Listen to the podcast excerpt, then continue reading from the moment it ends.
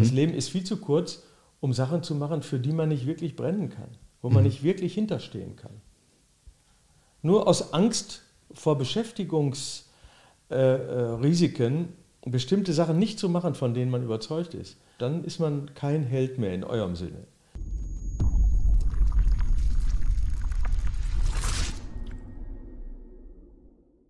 Nach dem Abitur 1972 und dem Wehrdienst von 1974 bis 1977 machte er eine Ausbildung zum Maschinenbauer und arbeitete dann bis 1980 als Werkzeugmacher.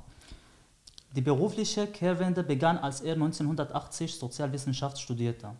Nach den Erfahrungen als wissenschaftlicher Mitarbeiter am Landesinstitut Sozialforschungsstelle in Dortmund promovierte er 1989 zum Thema betrieblicher Wandel in der Risikogesellschaft. Ein Jahr später war er in Mexiko und forschte durch ein Habilitationsstipendium der Deutschen Forschungs Forschungsgemeinschaft an Erwerbsverläufen und Arbeitsorientierungen von abhängig und selbstständig Beschäftigten in der formellen und informellen Ökonomie. Die Habilitation erlangte er dann 1995 an der Universität Erlangen-Nürnberg. Zurück in Deutschland war er zwischen 1996 und 2001 Leiter eines DVG-Forschungsprojekts und seit 2001 ist er Inhaber des Lehrstuhls Soziologie, Organisation, Migration und Mitbestimmung an der Ruhr-Universität Bochum. Zudem ist er Mitglied der Deutschen Gesellschaft für Soziologie und war von 2005 bis 2011 Vorstandsmitglied und Sprecher der DGS Sektion Migration und ethnische Minderheiten. Er ist Gutachter für mehr als 30 wissenschaftliche Fachzeitschriften und über 10 wissenschaftliche Stiftungen und Förderrichtungen. Bis 2017 war er Mitherausgeber der Zeitschrift Soziologie Review. Und damit begrüßen wir dich zu einer neuen Folge von deinem Lieblingspodcast Heroes Entdecke deine Fähigkeiten. Zu Gast bei uns im Podcast ist hier Professor Dr. Ludger Pries. Ja, schönen guten Abend. Ich freue mich, dass ich hier bei euch sein kann und ich merke schon, dass ihr richtig viel Engagement habt und äh, für die Sache brennt, die ihr gerade macht. Ob man das alles Heroes nennen muss und Helden, da können wir ja gleich nochmal drüber sprechen. Genau. Mhm. Also wir haben ja dich, Ludger, gefragt, äh, was ein Held für dich ist, beziehungsweise welche äh, Eigenschaften hat ein Held für dich. Und du hast dieses Begriff irgendwie kritisch betrachtet. Magst du darauf äh, noch näher eingehen? Ja, als ich die Einladung bekam zu diesem Gespräch, erstmal fand ich das unheimlich gut, dass ihr so engagiert äh, eigentlich auf der Suche seid äh, danach, was die Menschen antreibt, bestimmte Dinge zu tun oder auch vielleicht Dinge zu tun, die nicht so ganz alltäglich sind und die nicht einfach nur so im Trott des, äh, äh dessen, des Allgemeinen verbleiben. Also das finde ich super gut. Aber als ich dann hörte Helden und Heroes, da zuckt es bei mir, weil der Begriff Held ist ein männlicher Begriff.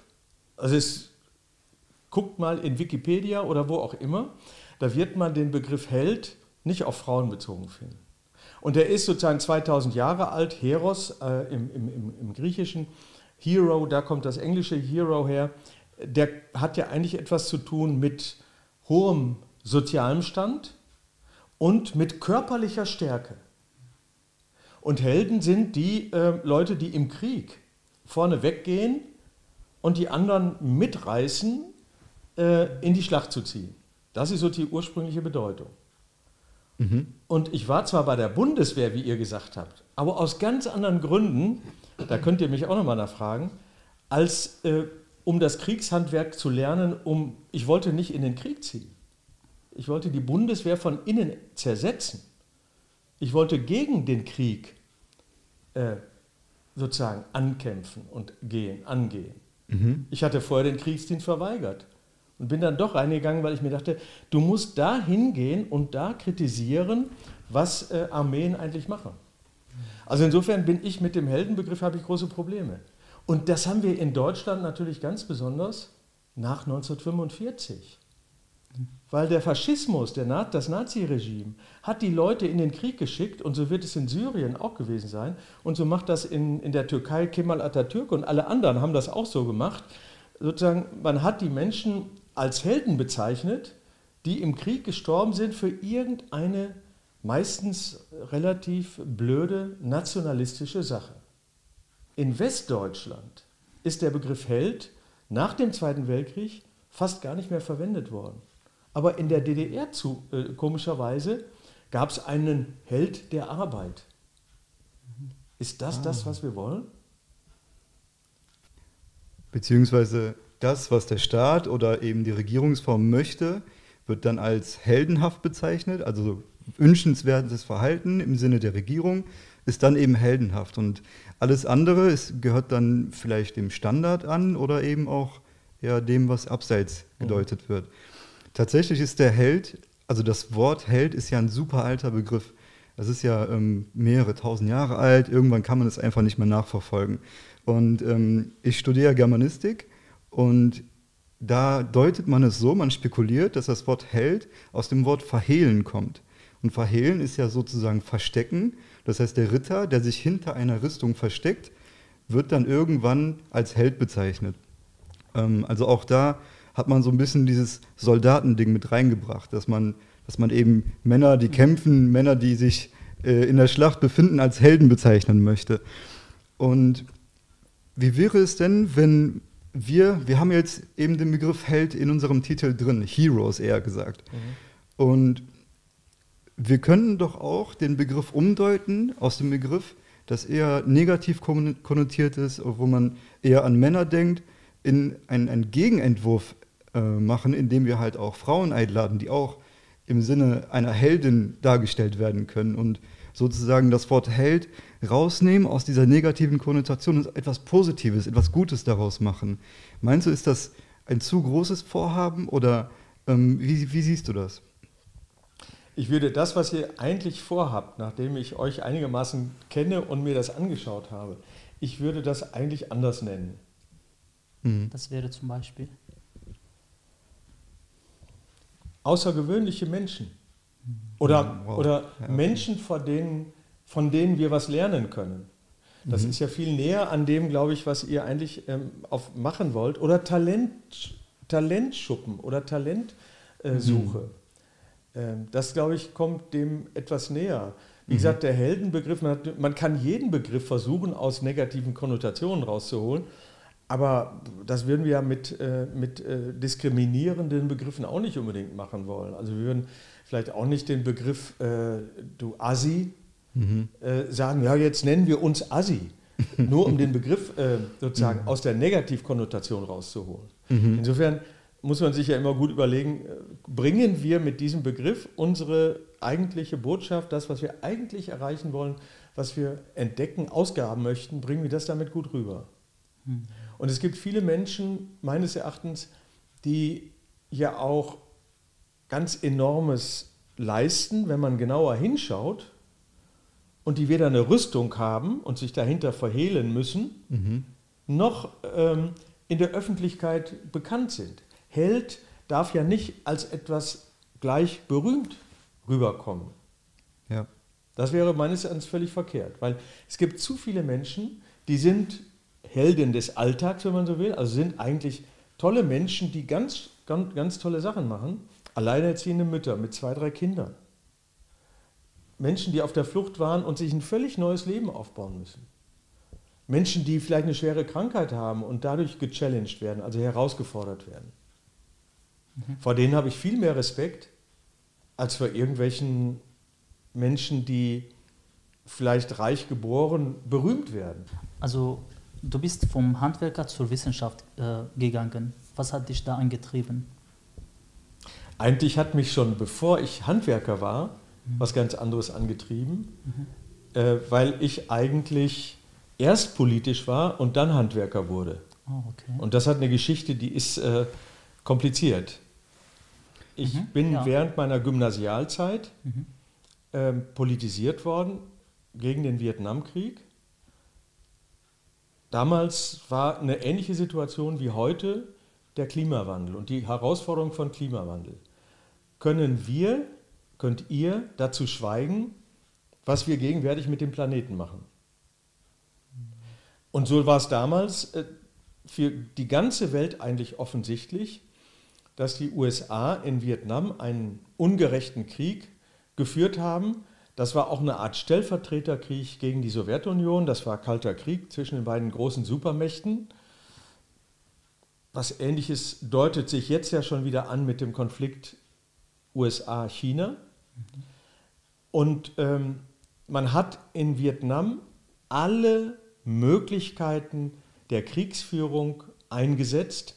Ich weiß nicht, ob ihr das kennt, äh, bis hin zu Entlaubungsmitteln, also ganz scharfen Pestiziden, die im Grunde genommen alle Bäume kahl gemacht haben, also die alles Laub von den Bäumen weggenommen haben. Warum? Weil der Vietcong, sozusagen die Guerillatruppen, für die Amerikaner überhaupt nicht sichtbar waren. Die waren völlig sozusagen mit der Bevölkerung verschmolzen. Und dieser Vietnamkrieg, das hat eigentlich damals die Studentenbewegung und alle jungen Menschen oder den, doch viele junge Leute, Hunderttausende auf die Straße gebracht und äh, wir haben dagegen protestiert. Äh, Bertrand Russell, äh, Jean-Paul Sartre, bekannte Schriftsteller, andere haben sozusagen ganz laut dagegen protestiert. Und es gab überhaupt keinen Zweifel daran, dass das alles falsch ist, was da läuft. Ähnlich wie wir heute genau wissen können, dass der Klimawandel menschengemacht ist. Das haben ja auch 20 Jahre lang die Klimaleugner nicht glaub, wahrhaben wollen. Mhm. So, und das war der Grund, warum ich dann politisch aktiv geworden bin, schon während meiner Gymnasialzeit. Und äh, wir sind auf die Straße gegangen, haben uns auch mit Polizisten äh, kloppen müssen. Aber die Helden, die in zum Beispiel alle Leute, die als Soldaten für die USA im Vietnamkrieg waren, die wurden Heroes genannt in den USA. Bis heute. Wollen wir das? Als Gegenentwurf beispielsweise, du warst ja auch bei der Bundeswehr, ähm, aber nicht mit dem Sinn, äh, der Bundeswehr beizutreten und insofern dazu zu stehen, dass man jetzt auch in den Krieg zieht oder dass man jetzt auch Bock drauf hat, mit einer Waffe in der Hand in irgendein Land zu intervenieren.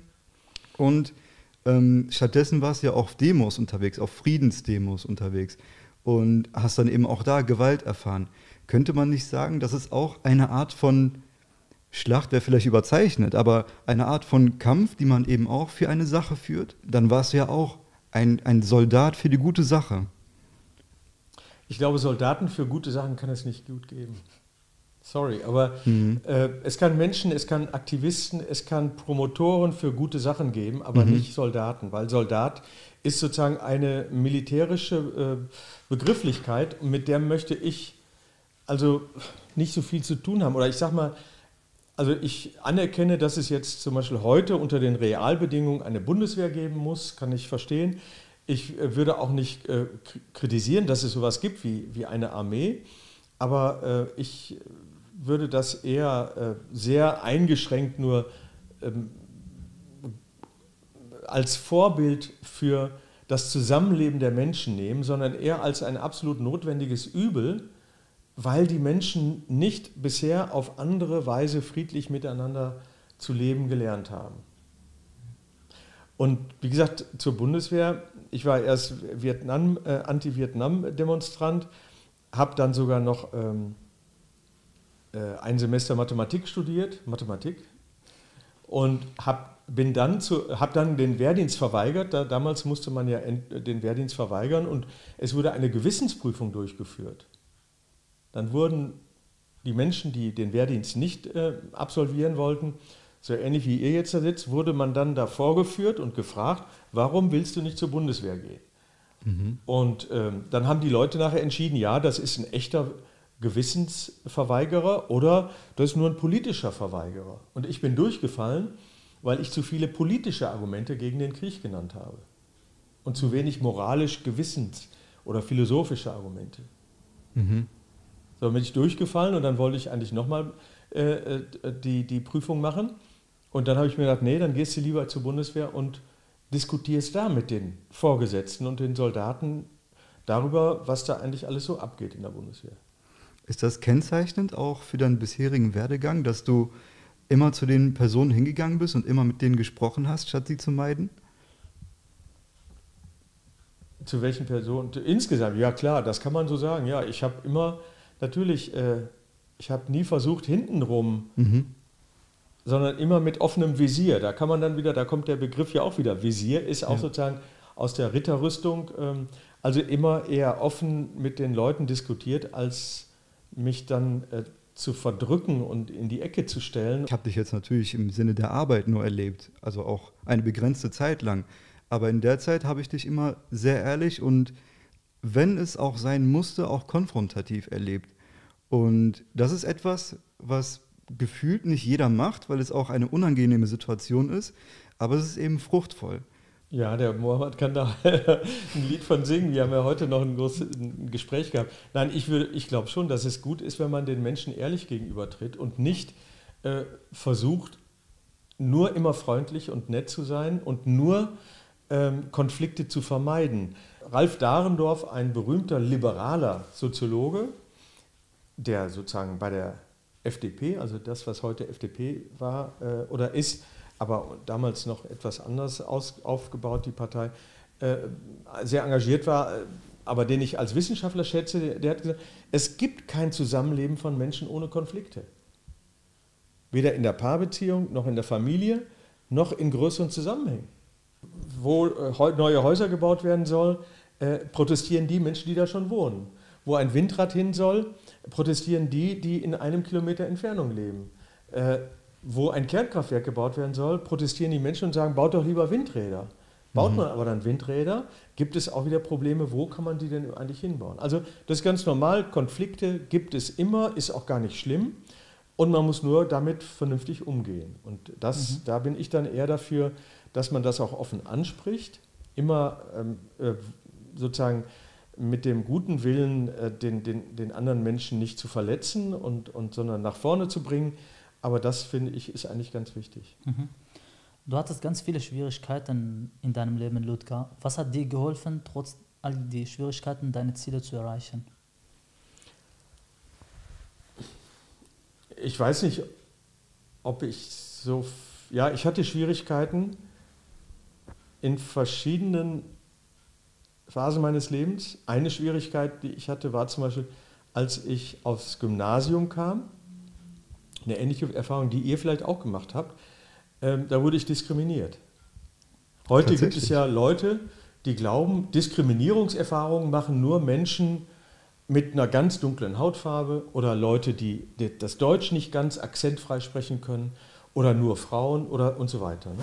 Es gibt ja sogar radikale Aktivistinnen oder Aktivisten, die sagen, über Diskriminierung dürfen nur äh, Leute sprechen, von denen ich weiß oder denen ich äh, die Fähigkeit zuschreibe, über Diskriminierung zu reden, weil sie diskriminiert wurden. Das halte ich. Und es recht nicht alte weiße Männer, die dürfen nie über Diskriminierung. Völliger Blödsinn. Völliger ja. Blödsinn. Weil ich habe Diskriminierungserfahrung gemacht, als ich ähm, auf das Gymnasium kam. Wir haben zu Hause einen großen Bauernhof und ich fühlte mich immer so ein bisschen wie der King in der Stadt, in dem kleinen Dorf. Und dann kam ich in die große Stadt und musste dort zum Gymnasium gehen. Und dann haben die Städter, die, die Leute, die in der Stadt wohnten, uns, die wir vom Land kamen, als äh, Mistbauern oder als dumme Bauernjungs bezeichnet. Hm. Das war zwei Jahre lang eine richtig schwere, schwere das war ein, ein wirkliches Problem. Das war für mich im Nachhinein wirklich ein großes Problem. Und das Ziel, was ich hatte, war jetzt aber erst recht. Und so geht es ja auch wahrscheinlich vielen von euch oder vielen Menschen, die, die solche schlechten Erfahrungen machen, die sagen, jetzt will ich doch erstmal richtig beweisen, dass ich das kann. Und entsprechend war ich dann nach zwei Jahren im Lateinunterricht zum Beispiel auf sehr gut, also hatte ich eine Eins, also du bist ja dann an, Lehrer, angehender Lehrer jetzt, ne, da, da, war das völlig klar. Da habe ich durch besondere Anstrengungen versucht, äh, diese Leute, die einfach völlig blöd waren aus meiner Sicht, ähm, zu zeigen, dass ich mindestens so gut bin wie sie. Mhm. Also das war ein, aber das, mein Ziel war ja nur anerkannt zu werden und als normaler Mensch mitgenommen zu werden. Das ist natürlich ein sehr guter Impuls, den du da bekommen hast. Es gibt aber auch super viele, die dann da einfach untergehen und einfach dann eben nicht den Impuls verspüren, jemandem was beweisen zu müssen, sondern vielleicht sogar denken, dass sie das eben so sind. Mhm. Würdest du denn, nee, ich sag mal anders, als wir auf dem Weg nach Bochum waren, von Berlin nach Bochum, äh, da hast du dich im Zug einmal zu uns gesetzt und hast mit uns gesprochen. Ich weiß auch gar nicht mehr, was genau das Thema war, aber einen Satz hast du gesagt, der ist mir wirklich im Kopf geblieben. Und du hast eben gesagt, den Weg, den ich gegangen bin, den wünsche ich niemandem. Die Schwierigkeiten und Probleme, die man in Deutschland hat, um Professor zu werden, und vor allem die, die ich hatte, die, gönne, die wünsche ich niemandem. Mhm. Es ging nicht um mein ganzes Leben, sondern es ging mehr um die Schwierigkeiten in Deutschland, ähm, Professor zu werden, weil das häufig auch mit Beziehungen, mit äh, Seilschaften zu tun hatte, wo sagen wir, bestimmte einflussreiche Leute ihre Promovierenden, ihre äh, Nachwuchskräfte unterbringen wollten und so weiter. Und ich war nie jemand, der sich da so äh, in so eine Seilschaft eingefügt hat.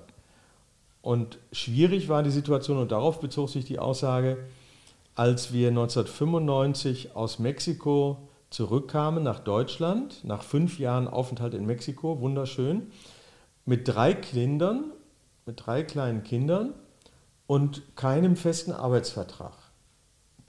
Eine Situation, die ihr ja auch vielleicht kennt. Du hast ja davon berichtet, dass du jetzt sozusagen den Übergang von der Universität in die, in die Berufstätigkeit schaffen kannst mhm. und dass das für dich wichtig ist, aber du siehst ja auch, wie belastend diese Unsicherheit ist. Total. Und äh, Mohammed, du bist jetzt noch im Studium, aber irgendwann kommt ja diese Situation. Das wissen wir als Soziologinnen und so, oder Soziologen ja auch sowieso. Ähm, es gibt verschiedene Schwellen im Lebensverlauf der Menschen. Eine Schwelle ist die nach der Schule äh, praktisch in eine Ausbildung, entweder Uni oder Berufsausbildung. Und dann kommt das, was man zweite Schwelle nennt, das ist dann von Aus Berufsausbildung in Beruf oder von Uni in Beruf. Das ist mhm. immer schwierig. Und das ist bei, bei Akademikern in Deutschland, glaube ich, besonders schwierig, weil wir Leute haben, die dann Mitte 40 sind, also ihr halbes Leben schon hinter sich haben. Und dann erst im Grunde genommen eine Dauerbeamtenstelle bekommen. Und mhm. das, das, das, darauf bezog sich das. Das ah. gönne ich eigentlich niemandem. Die Unsicherheit, die wir da, meine Frau, die Kinder und ich, über fünf Jahre, über fünf Jahre erleben mussten. Mhm. Aber das war freiwillig. Ich hätte ja vorher was ganz anderes machen können. Ich hatte vorher Angebote auf feste Stellen, unbefristete Stellen und die haben wir abgelehnt. Weil wir nur das machen wollten, wofür wir brennen können. Das Leben ist zu kurz, das ist ja immer mein Spruch. Mhm. Das Leben ist viel zu kurz, um Sachen zu machen, für die man nicht wirklich brennen kann, wo man mhm. nicht wirklich hinterstehen kann. Nur aus Angst vor Beschäftigungsrisiken äh, äh, bestimmte Sachen nicht zu machen, von denen man überzeugt ist, das, glaube ich, wäre falsch. Dann ist man kein Held mehr in eurem Sinne. Mhm. Ja, das, ist, das ist wichtig. Ludger, wenn du sagst, dass man das tun soll, wofür man brennt, weil das Leben eben zu kurz ist, ähm, das ist natürlich ernüchternd für Menschen, die das Gefühl haben, sie könnten eben nicht das tun, was sie eigentlich gerne machen möchten. Welche Notwendigkeiten braucht es, um vielleicht etwas Zufriedenheit im Leben zu bekommen für Menschen, die eben nicht diese Unsicherheit eingegangen sind, die du mit deiner Frau eingegangen bist, sondern eben vielleicht den anderen Weg gewählt haben und den sicheren Weg gewählt haben vielleicht oder der Weg, der vielleicht, der vielleicht anfangs näher schien oder wo, wo etwas anderes abwegig schien. Ähm, wie kann man im Nachhinein vielleicht da nochmal ausbrechen oder eine andere Art von Glückseligkeit erlangen, um eben auch zufrieden zu sein mit sich und seinem Leben? Glückseligkeit will ich gar nicht erreichen. Das ist ja, glaube ich, ein viel zu großes äh, Wort, Glückseligkeit. Was, was, was, glaube ich, wichtig ist für die Menschen, dass sie ihr Leben bewusst leben, dass sie, das wäre jedenfalls meine Maxime, es so leben, dass sie dem Kantschen Imperativ äh, folgen, also das eigene Handeln auszurichten an der Maxime, dass es äh, so ausgerichtet sein soll, dass allgemein Gesetz für alle werden könnte. Mhm. Ja. Wenn man das ernst nehme, könnte man eigentlich äh, Raffgier, Neid, Ruhmsucht, berühmt, wir müssen unbedingt berühmt werden mit unserem Hero-Projekt. Wir brauchen unbedingt eine Million Klicks. Oh, das wäre toll. Dann werden wir endlich auch Influencer. Nein, völlig verkehrt, völlig verkehrt. Ja. Sondern ähm, für mich ist das, dass man Sachen tut, für die man brennen kann, also die man, von denen man überzeugt ist, dass man zweitens sich morgens im Spiegel anschauen kann und sagen kann, das ist etwas authentisch, was ich mache, ich bin noch ich und kann zu dem stehen, was ich tue und denke. Mhm. Und dass man vielleicht drittens auch sich überlegt, das Leben so einzurichten, dass man das Gefühl hat, ich mache da die Welt ein bisschen besser. Oder zumindest nicht schlechter. Mhm. Dann hat man schon extrem viel erreicht. Und das ganze Leben ist aus meiner Erfahrung, das hatte ich ja auch schon mal gesagt, so eine Art äh, Tüte. Bag mhm. in Englisch. Begabung, Anstrengung und Glück. Wenn jemand daherkommt und sagt, mein Leben war sehr erfolgreich, ich habe ganz viele Klicks, ich bin berühmt, ich habe ganz viel Geld oder was auch immer, man als Kriterium für eure Heroes nehmen würde. ja, wunderbar, man, wie du darauf reitest. Ja, wenn, Wirklich.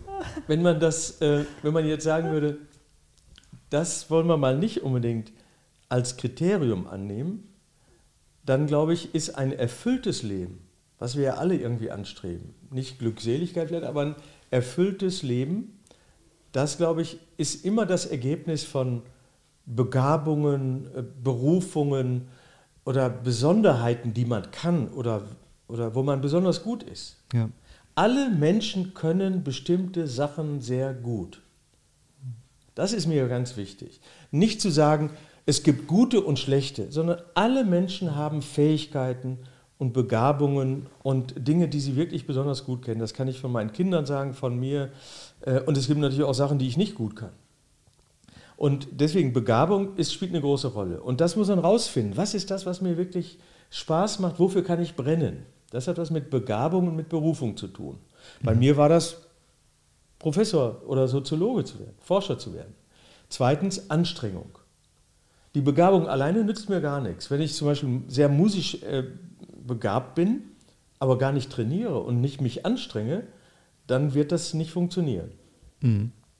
Aber auch wenn ich mich ganz viel anstrenge und sehr begabt bin, gehört immer relativ viel Glück dazu. Das ist meine Erfahrung. Es gibt niemanden, der oder die irgendwie bestimmte Dinge im Leben erreicht, ohne dass Glück nicht auch eine gewisse Rolle gespielt hätte. Und diese drei Dinge, Begabung, Anstrengung und Glück, die müssen zusammenkommen. Aber brennen kann ich nur für Sachen, für die ich auch Begabung verspüre oder Berufung verspüre. Das kann die Forschung sein, das kann aber auch das Unterrichten als Lehrer oder Lehrerin sein. Manche Menschen haben vielleicht auch unheimlich Lust, Dachdecker zu sein. Mhm. Oder Klempner oder Maurer. Das ist ein toller Beruf. Und zu sehen, boah, ich habe heute ein Haus gebaut oder äh, mhm. mit anderen zusammen was geschafft. Warum nicht? Das muss jede Person für sich selbst finden und wir sollten nicht zu viel hierarchisieren oder sagen, das ist gut, das ist schlecht, das ist mehr wert als das. Die meisten Menschen verstehen unter Soziologie, dass es irgendetwas mit Soziales zu tun hat. Äh, was ist wirklich Soziologie oder womit beschäftigt sich Soziologie? Das ist eine ganz lange, große Frage. Da machen wir ganze Seminare und, und, und Vorlesungsreihen zu. Also Soziologie ist für mich die Lehre von den sozialen Beziehungen zwischen den Menschen, die Psychologie guckt vor allem auf den Einzelnen oder auf die Einzelne und guckt, was passiert so in dem Kopf der einzelnen Person, wie hängt das vielleicht mit äh, vorherigen Erfahrungen zusammen, äh, was für Dispositionen liegen da vielleicht vor oder Krankheitsbilder, kann man das mit Medikamenten vielleicht irgendwie de gegen Depressionen irgendwie was äh, erreichen und so weiter. Das wäre nicht mein Ding, das interessiert mich nicht, dafür kann ich nicht brennen. Mhm. Mich interessieren die sozialen Beziehungen, weil ich glaube, es gibt ein schönes Wort im afrikanischen, Ubuntu, ich weiß nicht, ob ihr das kennt. Ubuntu ist sozusagen eine afrikanische Philosophieart, äh, das Leben zu denken. Und Ubuntu heißt im Grunde genommen, ich bin, weil ihr da seid und ihr seid da, weil ich bin. Wir in den westlich-kapitalistischen Gesellschaften haben meistens so eine ganz individualistische Vorstellung vom Leben. Also ich bin ein etwas ganz Besonderes, Individuelles, äh, unvergleichlich Tolles und so weiter. Ich will ein Hero werden. nein, nein. Das Wichtige, meines Erachtens die wichtige Erkenntnis ist, alles, was wir Menschen sind, sind wir durch die Beziehungen mit anderen Menschen. Und das ist für mich sozusagen der Hauptfokus der Soziologie. Nicht der Einzelne oder die Einzelne, auch nicht irgendwelche Großaggregate, die ich gar nicht mehr erfassen kann, wie das Weltsystem, wie Niklas Luhmann das genannt hat, oder äh, bei, bei französischen Soziologen äh, kommen meistens irgendwelche Strukturdimensionen vor, die es natürlich durchaus wichtig sind für die Soziologie. Aber das Wichtigste ist, der Ausgangspunkt ist die alltägliche Lebenswelt der Menschen als soziale Verbindung und soziale Verflechtung. Mhm. Das, das, das ist der Ausgangspunkt der Soziologie. Mhm. Und das macht die Politikwissenschaft nicht. Die konzentriert sich auf Teilaspekte wie die Machtbeziehungen, mhm.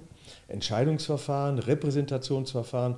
Das macht nicht die Psychologie, das macht nicht die Biologie. Die Soziologie ist die, die Wissenschaft, die sich sozusagen um die sozialen Beziehungen der Menschen kümmert und die Menschen als soziale Wesen. Der Ausgangspunkt ist, der Mensch ist ein soziales Wesen. Anders kann ich den als Soziologe gar nicht modellieren. Kann man dann davon ausgehen, dass Soziologie das wichtigste Fach ist, äh, was die Gesellschaft nutzt? Das wäre schön, wenn die Gesellschaft das auch so sehen würde, dass die Soziologie das wichtigste Fach ist. Ich als jemand, der für die Soziologie brennt, sehe das natürlich so. Ich sage, die Soziologie ist die wichtigste Wissenschaft überhaupt. Muss ich ja so sagen. So genauso brennen vielleicht Biologinnen oder Physiker für ihr Fach und sagen, die Physik ist das wichtigste Fach. Das ist ja auch nicht weiter schlimm.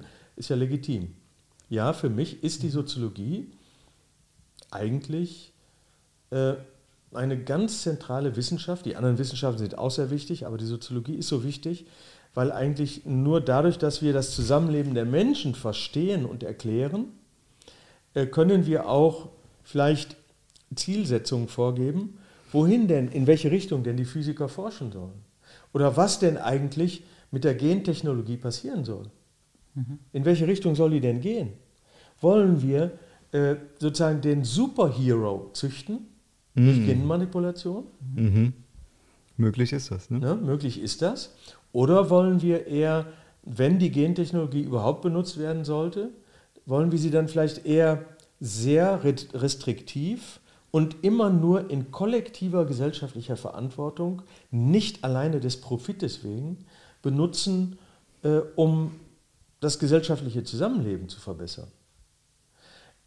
Die Antworten darauf kann man ohne Soziologie eigentlich nicht geben. Würdest du denn sagen, dass wir, dass es an einer Demokratisierung der Technologie fehlt oder an der technologischen Entwicklung fehlt? Also, dass wir uns zu wenig die Frage stellen, ähm, wir erleben rasante technologische Entwicklungen und wir stellen uns zu wenig die Frage, welche Entwicklung wollen wir überhaupt haben? Oder nehmen wir einfach alles an, was da an Entwicklung auf uns zukommt? Das ist eine gute Frage. Die habe ich in, in dem Buch, was ich gerade geschrieben habe, Verstehende Kooperation, eigentlich hauptsächlich beantwortet. Oder da habe ich mich damit genau damit beschäftigt. Wenn man sich mal überlegt, die Menschheit hat äh, fünf Millionen Jahre äh, Menschheitsentwicklung hinter sich und wir haben im Grunde genommen immer stärker äh, unsere alltägliche Lebenswelt durch technische Artefakte, durch sozusagen technische Gehäuse, durch die wir uns bewegen, wie zum Beispiel Mikrofone, Kameras und alles mhm. Mögliche, Handys vor allem, äh, erweitert. Und heute Corona. Heute ist fast ein Überleben ohne Technik, ohne Impfungen, ohne Krankenhäuser und so weiter schon nicht mehr denkbar. Das hat gute Seiten, sehr viele gute Seiten, aber wir müssen uns überlegen, wollen wir zum Beispiel, dass in einer oder zwei Generationen die Technik uns beherrscht und diktiert, was wir zu tun haben, wie das zum Beispiel bei Google und anderen großen Konzernen, die über Algorithmen unser Verhalten extrem stark beeinflussen wollen und zum Beispiel dahin führen wollen, dass wir alle Heroes oder alle Influencer werden, die mit mhm. Millionen Klicks, alleine schon diese Idee, dass Klicks irgendwas Wertvolles sind, hm. ist doch vollkommen schräg. Was ihr sucht, was wir alle suchen, ist Anerkennung. Wir suchen eine gewisse Anerkennung und Geborgenheit in Sozialbezügen.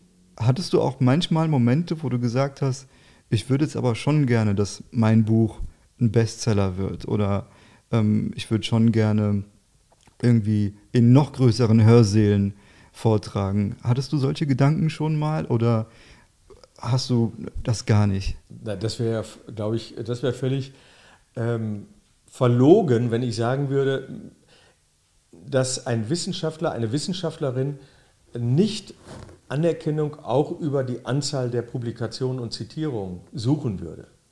Das wäre, glaube ich, auch falsch, wenn man das so sehen würde, ähm, weil natürlich ein Wissenschaftler, eine Wissenschaftlerin, die sagt, ich mache ganz tolle Sachen, die sind ganz wichtig hm. für mich und für die Gesellschaft, aber kein Mensch kümmert sich darum, kein Mensch liest das, kein Mensch zitiert das, äh, das ist ja auch, wäre auch ein bisschen komisch. Das heißt, natürlich streben diejenigen, die in der Wissenschaft tätig sind, äh, danach, Probleme zu lösen, die Welt besser zu verstehen und erklären zu können und natürlich auch einen gewissen Einfluss zu haben mit dem, was sie da tun. Das ist aber auch völlig legitim.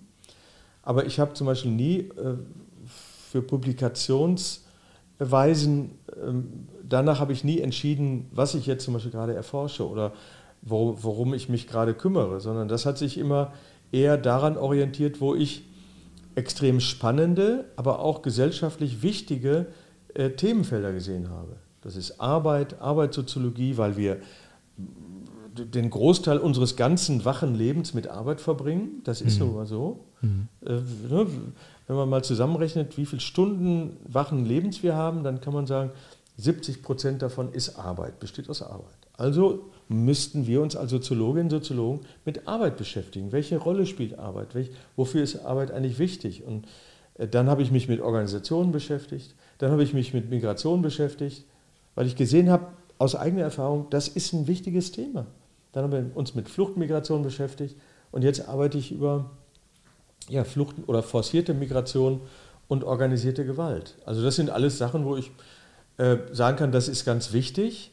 Und ob ich mich damit beschäftige, wenn ich mich damit beschäftige, dann eher, weil mich das interessiert und ich das für wichtig halte und nicht, weil ich glaube, dass ich dafür besonders viele Klicks bekomme.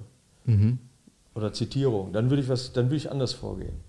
Ich kenne Kolleginnen und Kollegen, die ganz cool berechnend nur nach den Zitiermaximierungen äh, äh, vorgehen. Zählst du deine Arbeitsstunden? Achtest du darauf, dass du die 40 Stunden in der Woche nicht überschreitest? Das kann ich gar nicht, nein. Mhm. Zählt ihr eure Lebensstunden? Wow. Nein. Für mich ist Arbeit ein Leben. Oder zumindest kann ich, gerade weil ich, das ist natürlich eine privilegierte Situation, weil ich so einen schönen Beruf habe, dass ich sagen kann, das finde ich einfach toll. Da zähle ich die Stunden nicht. Da komme ich dann schnell auf 60 Stunden jede Woche. Das ist aber nicht weiter schlimm. Mindestens. Das ist nicht schlimm. Aber jetzt bin ich ja langsam Senior Professor und mhm. mache nur noch 40 vielleicht Stunden. Sehr inspirierend.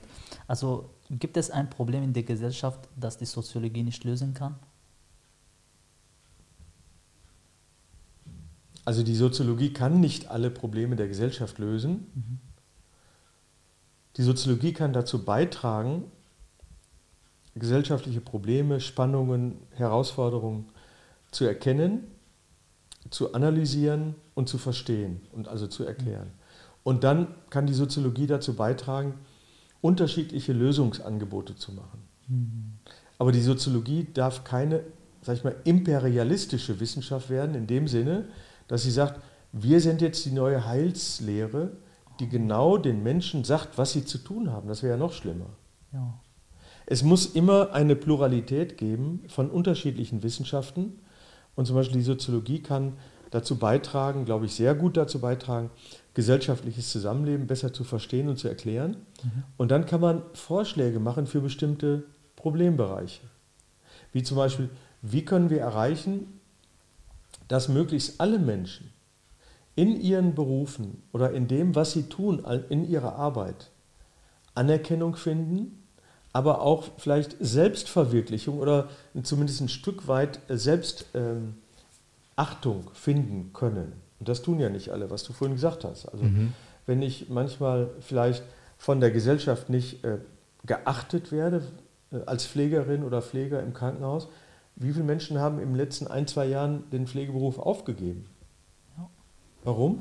Schlechte Bezahlung, unmögliche Arbeitsbedingungen. Mhm. Und das Klatschen kommt dann sozusagen nur einmal im Jahr, kurz, ja, kriegt 500 Euro Bonus, aber es ist keine nachhaltige Anerkennung für die Menschen.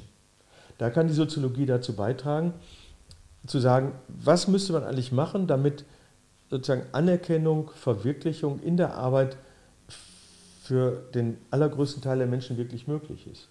Und äh, wie siehst du die Entwicklung in unserer Gesellschaft, also während Corona?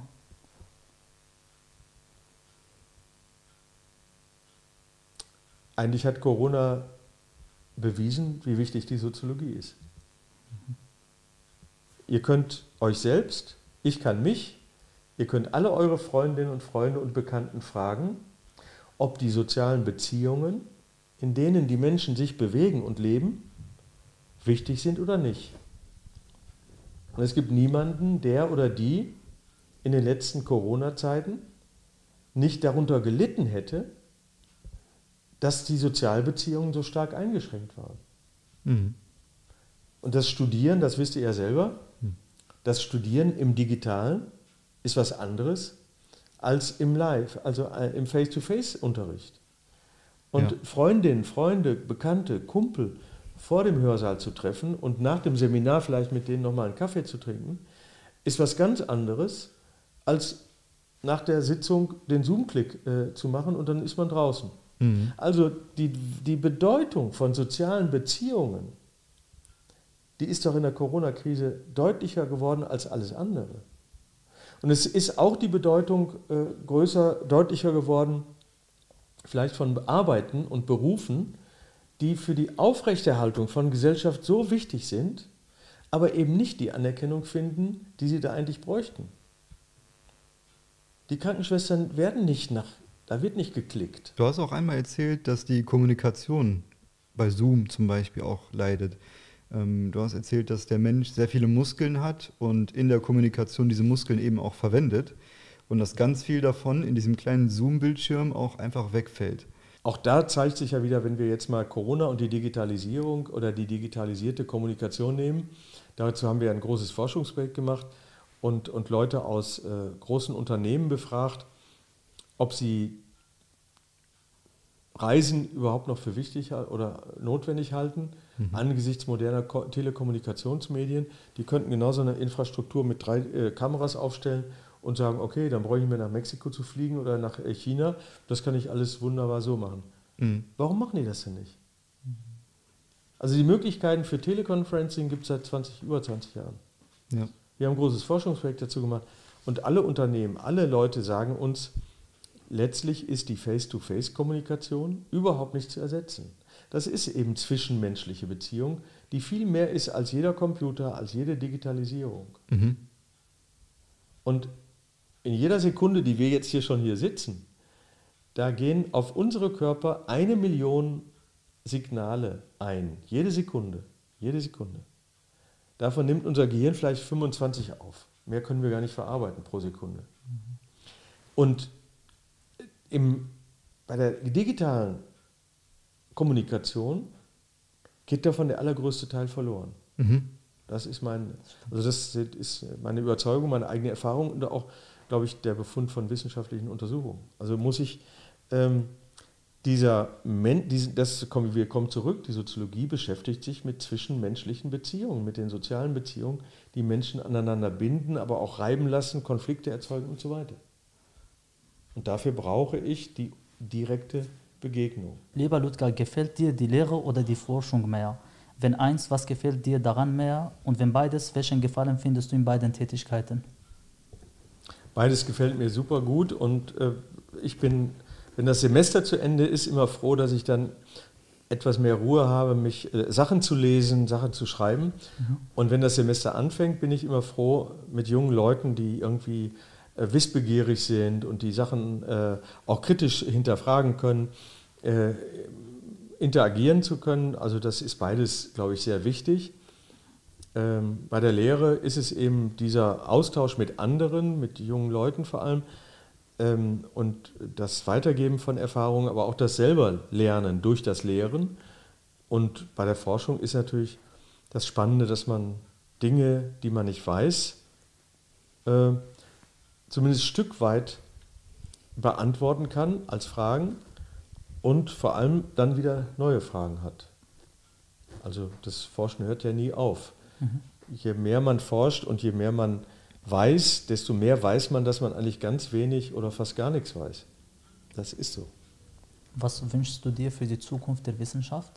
Also für die Zukunft der Wissenschaft würde ich mir wünschen, dass sie sich ähm, noch stärker als bisher den, den drängenden Herausforderungen unseres Planeten und der Menschen, aber auch der anderen Lebewesen auf diesem Planeten stellt und die Frage von allen unterschiedlichen Disziplinen aus beantwortet, wie eigentlich wollen wir zusammen mit den anderen Lebewesen äh, diesen Planeten, auf diesem Planeten leben mhm. und den gestalten. Das tun wir schon die ganze Zeit. Und darüber haben aber zu wenig bisher gesellschaftliche Entscheidungen stattgefunden. Über die Erderwärmung haben wir nicht gesellschaftlich entschieden, mhm. sondern nur mit den Füßen, indem wir Dinge konsumieren, die überflüssig sind, Klicks machen, die überflüssig sind. Auch die erzeugen einen Wahnsinns hm, Elektroschrott, wenn man so will, oder Energiefresser. Ne, die, die, die, das Internet ist ja extrem aufwendig, ähm, was Energieverbrauch angeht und Reisen und so weiter. Also all das, was unser alltägliches Leben ausmacht äh, und angeblich uns äh, glücklich sein verspricht mhm. und Erfüllung, äh, das ist ja vielfach eben äh, eine Instrum werbungsmäßig oder konsumsoziologisch in, eine instrumentalisierte äh, Interpretation unserer menschlichen Bedürfnisse des Zusammenlebens. Mhm. Hast du alles erreicht in deinem Leben, was du erreichen wolltest?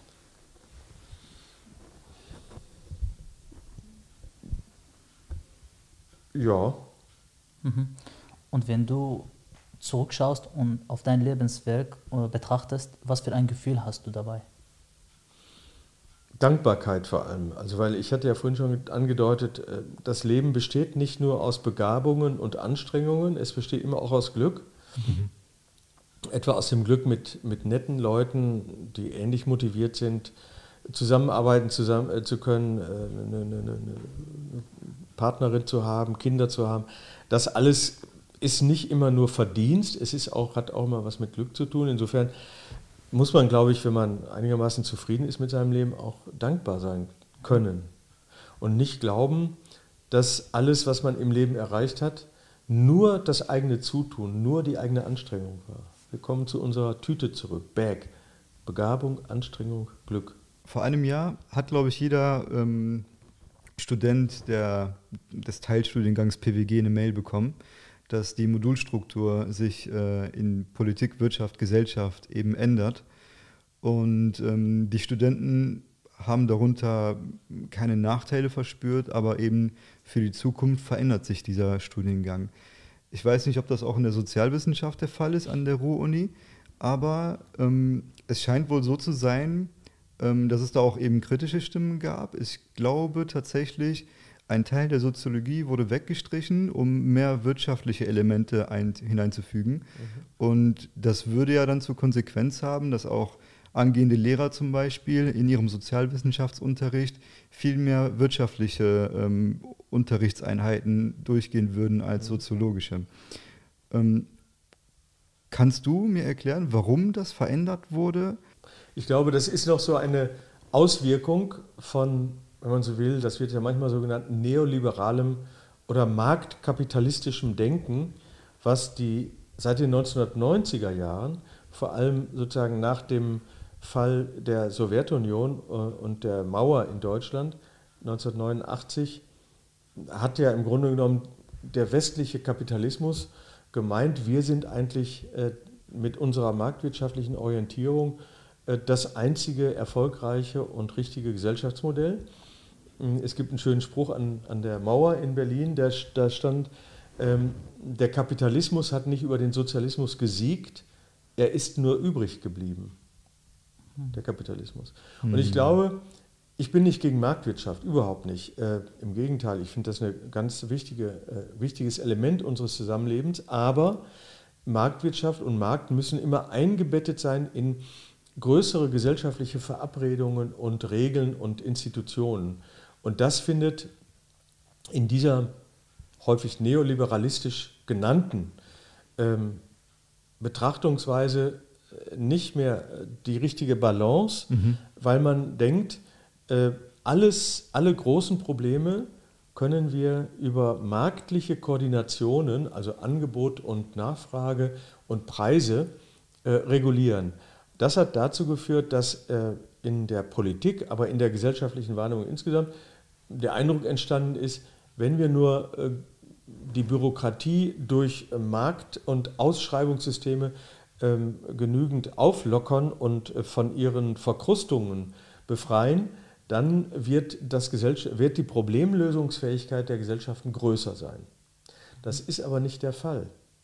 Das ist definitiv nicht der Fall. Und hm. wir haben so seit etwa der Lehman-Krise 2007-2008, das kennt ihr ja aus den USA, wo sich im Grunde genommen das, die ganze Finan internationale Finanzwesen kollabierte und äh, auch in Deutschland äh, enorme Einschnitte zu verzeichnen waren. Seitdem gibt es eigentlich in der Politik, aber auch in den Wissenschaften, auch zum Beispiel in den Wirtschaftswissenschaften, durchaus wieder ein stärkeres Umdenken und eine stärkere Orientierung auf gesamtgesellschaftliches Denken und gesamtgesellschaftliche Institutionen, die wir brauchen, wo der Marktmechanismus nur einer von vielen sein kann.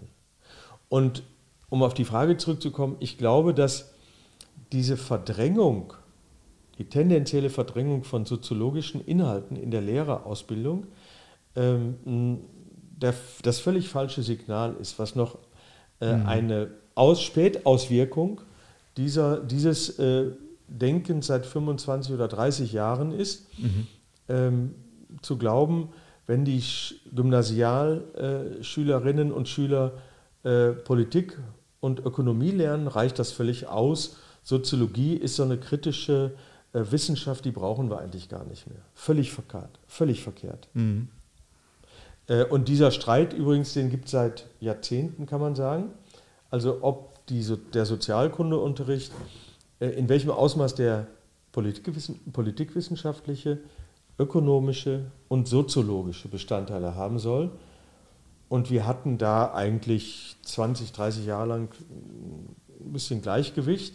Mhm. Und das gerät jetzt auseinander, völlig verkehrt.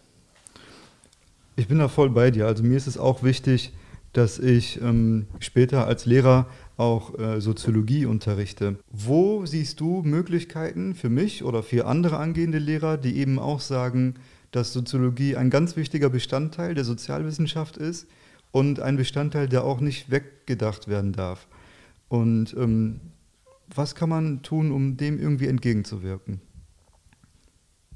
Naja, als einzelne Lehrerin oder Lehrer kann man wahrscheinlich nicht viel, kann man nicht das Gesamtcurriculum, was von, dem, äh, von der Kultusministerkonferenz äh, auf Bundesebene und dann von den einzelnen Länder-Kultusministerien vorgegeben wird, die kann man ja nicht als Einzelne äh, beeinflussen. Aber man kann natürlich auch die Inhalte etwa des wirtschaftswissenschaftlichen Unterrichts oder der, der, ökonomischen Anteile im Sozialkundeunterricht, die kann man natürlich auch inhaltlich ganz anders gestalten. Es macht einen Unterschied, ob ich sage, die müssen alle jetzt, äh, wie ich das von hier, äh, Gymnasien hier in Bochum kenne, ähm, die müssen jetzt alle Businessmodelle entwickeln können, die Studierenden, der Sozial, die sollen im Sozialkundeunterricht lernen, wie sie äh, sozusagen selber eine kleine Firma aufmachen können und, und sozusagen ein Businessmodell entwickeln. Ich kann sozusagen in der Wirtschaftswissenschaft auch mich fragen, etwa, was hat eigentlich der Karl Polanyi oder andere wichtige Ökonomen äh, der Stiglitz. Was haben die denn eigentlich gesagt? Oder was hat, äh, was hat man, was äh, zum Beispiel, welche Provokation steckt eigentlich in dem Nobelpreisträger, äh, der äh, sozusagen gesagt hat, der von der Stärke schwacher Bindung gesprochen hat? Da bin ich sofort bei der Soziologie. Das heißt, es gibt ganz viele Möglichkeiten, auch für Sozialkunde-Lehrerinnen und Lehrer, ähm, die soziologischen Aspekte in die Ökonomie reinzubringen. Weil die Ökonomie, wenn sie ernst genommen wird, immer schon, also vor allem in Deutschland, in der Tradition der Nationalökonomie des 19. Jahrhunderts schon, Max Weber stand und andere, äh, immer schon extrem gesellschaftlich ausgerichtet war. Viel stärker als die Dünnbrett bohrende äh, äh, Manchester-Ökonomie. Mhm. Welche Tipps gibst du Studenten bzw. Äh, angehende Wissenschaftler, die gerade sich in der Promotion finden und nicht genug Motivation finden, sich jeden Tag an ihre Arbeit zu setzen? Genau, also welche Tipps hast du zu Menschen, die ihnen Disziplin fehlt? Ich hatte ja schon gesagt, macht das, wofür ihr brennen könnt, wovon ihr überzeugt seid. Das ist das Wichtigste. Mhm. Wenn ich äh, bestimmte Dinge nur tue, weil der Professor oder die Professorin das von mir verlangt und ich gar keinen Nutzen darin sehe, dann ist das ganz schwierig. Das ist auch in der Biologie oder in anderen Wissenschaftsdisziplinen so, dass man, glaube ich, einfach davon, daran, davon begeistert sein muss, daran interessiert sein, äh, Interesse daran haben muss, dass man dafür brennen kann, äh, was man da eigentlich erforschen will. Also warum, was äh, bewegt die Menschen, die aus Syrien fliehen mussten und die jetzt in der Türkei festhängen und nicht wissen, was in fünf oder zehn Jahren mit ihrem Leben passieren soll? Das ist eine wichtige Frage. Das betrifft vier Millionen Menschen. Und wir haben mhm. 90, fast 100 Millionen Menschen inzwischen, die als forcierte Migrantinnen und Migranten auf der Welt rumlaufen. Das finde ich ein wichtiges Thema.